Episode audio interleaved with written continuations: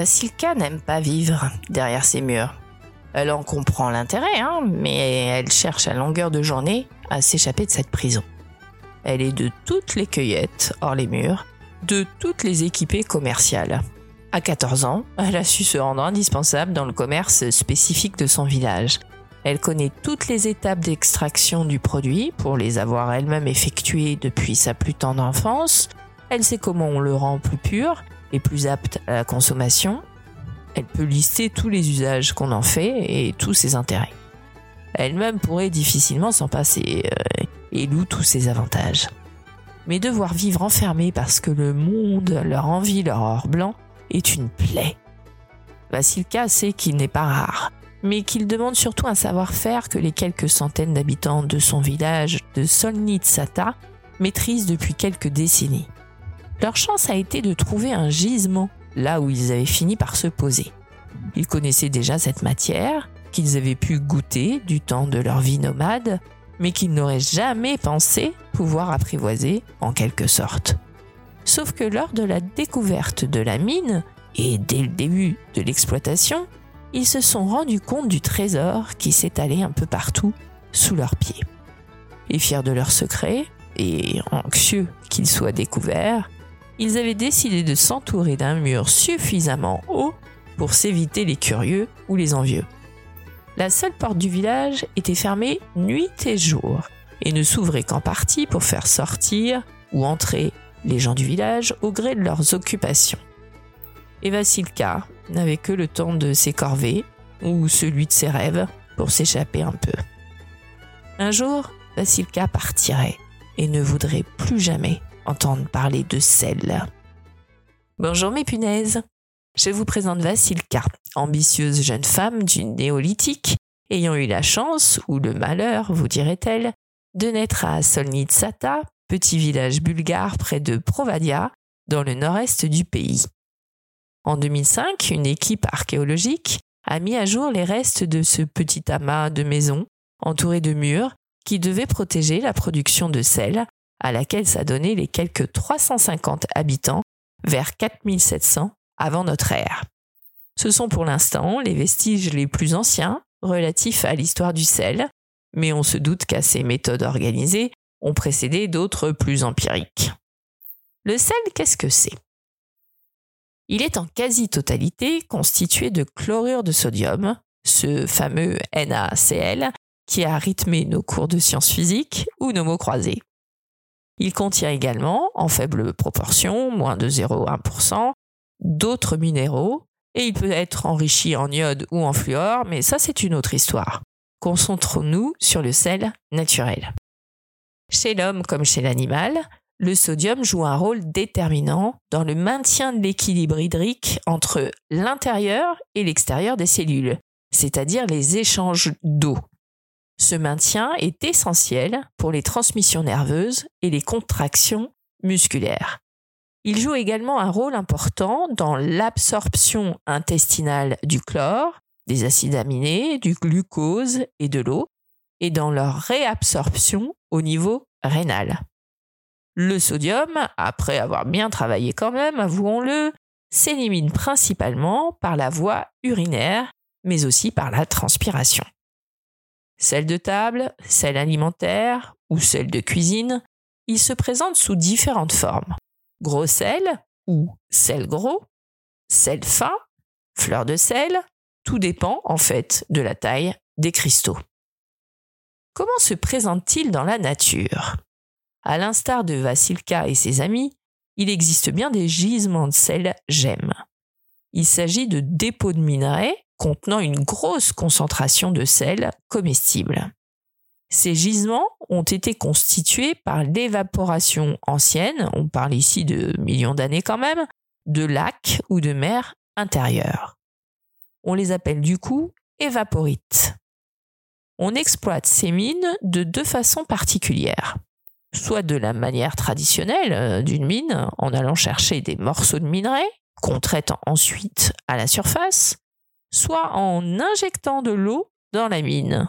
L'eau dissout alors le sel du minerai et se transforme à son mélange en saumure, qu'on pompe ensuite à la surface, où on récolte alors le sel. L'extraction du sel consiste d'ailleurs principalement en cette technique de traiter un liquide en le soumettant à une évaporation naturelle, on l'appelle alors sel solaire, ou une évaporation artificielle, et il est alors dit inigène. On obtient alors une cristallisation du sel en gras dont on peut ensuite mouler des pains ou faire toute autre chose.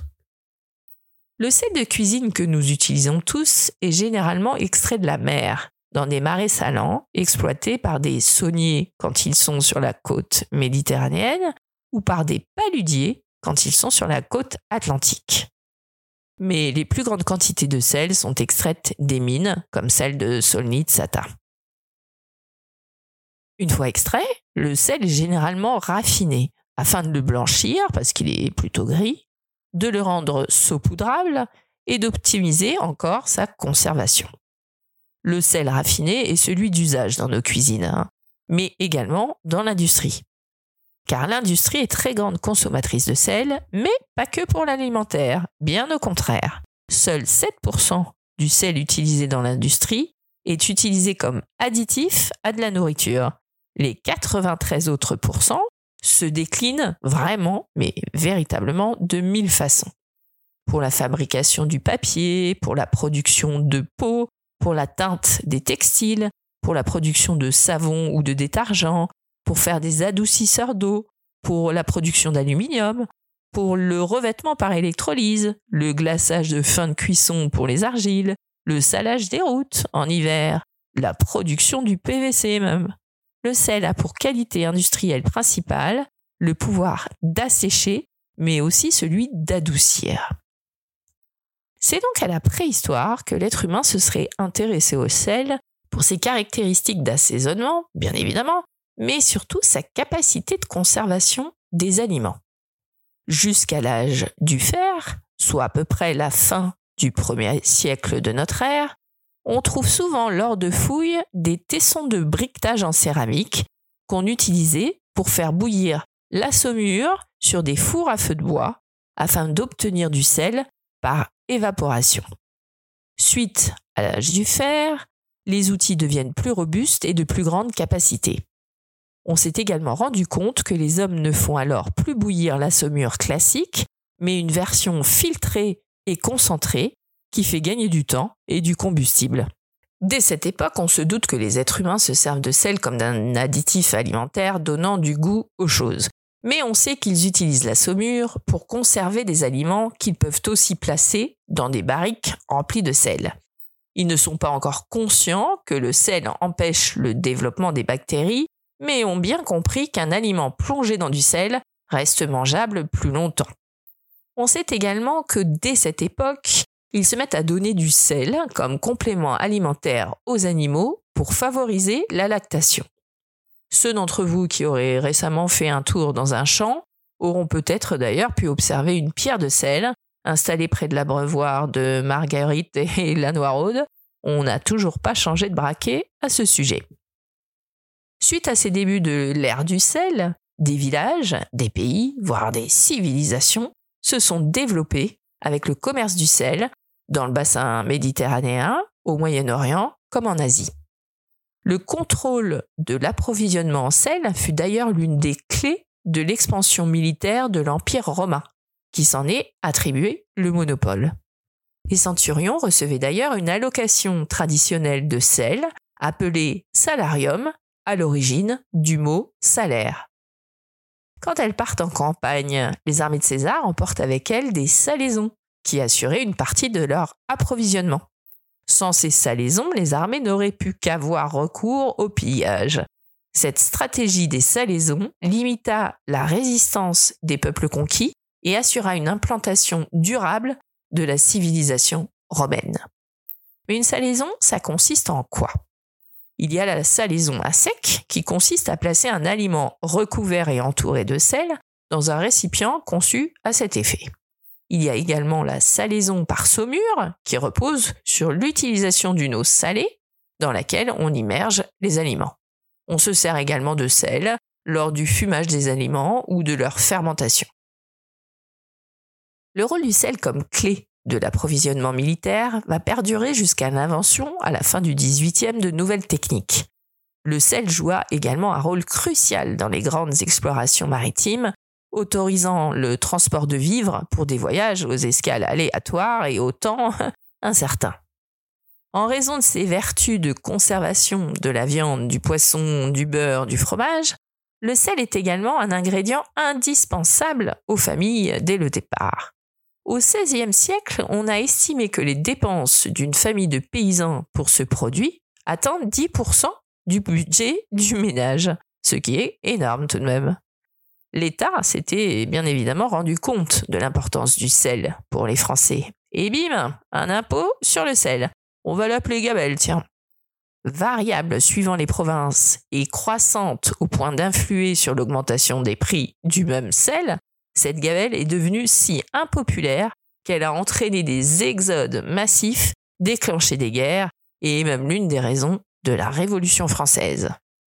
Mais on parle de la France. Dans les autres pays, c'était la même. En 1930, par exemple, la marche du sel, initiée par Gandhi pour protester contre le monopole britannique sur le sel, est une étape importante de la marche vers l'indépendance de l'Inde, par exemple.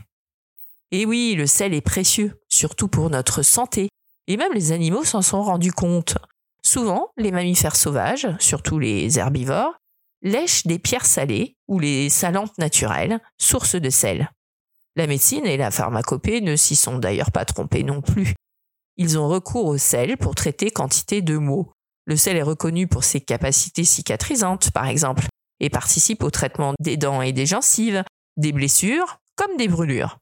Pour réduire les enflures, on peut faire un bain d'eau salée ou le mélanger à du miel, du vinaigre ou de la farine. Ces préparations sont alors bues ou appliquées ou prises en gargarisme. Et ce n'est d'ailleurs pas pour rien non plus que les cures d'eau salée ou de bain de mer sont recommandées sous forme de thermalisme connu depuis l'Antiquité. Le sel a un tel pouvoir positif que dans les grandes religions monothéistes, comme dans les nombreuses croyances et superstitions populaires, on l'associe souvent à la lutte contre le mal, les démons, le diable. On le dira jamais assez. Notre organisme a besoin de sel, et c'est bien pour cela que la nature a bien fait les choses en en mettant dans tous les produits non transformés. En revanche, en excès, comme pour beaucoup d'autres choses, il se retourne contre nous et nuit gravement à notre santé. Aujourd'hui, on en trouve justement en excès dans tous les produits de l'agroalimentaire. Et ne parlons pas de la nourriture servie dans les avions. J'ai été hôtesse de l'air pendant quelques années et j'avais été stupéfaite d'apprendre qu'en raison des conditions de vol, entre sécheresse de l'air et pressurisation, on doublait, voire triplé les doses de sel pour révéler les maigres saveurs des rations aériennes. Mettons, bien évidemment, du sel dans nos vies et dans nos assiettes, mais prenons soin de nous. À bientôt mes punaises. Prochain épisode. Mais c'est quoi l'histoire de la marinière, punaise?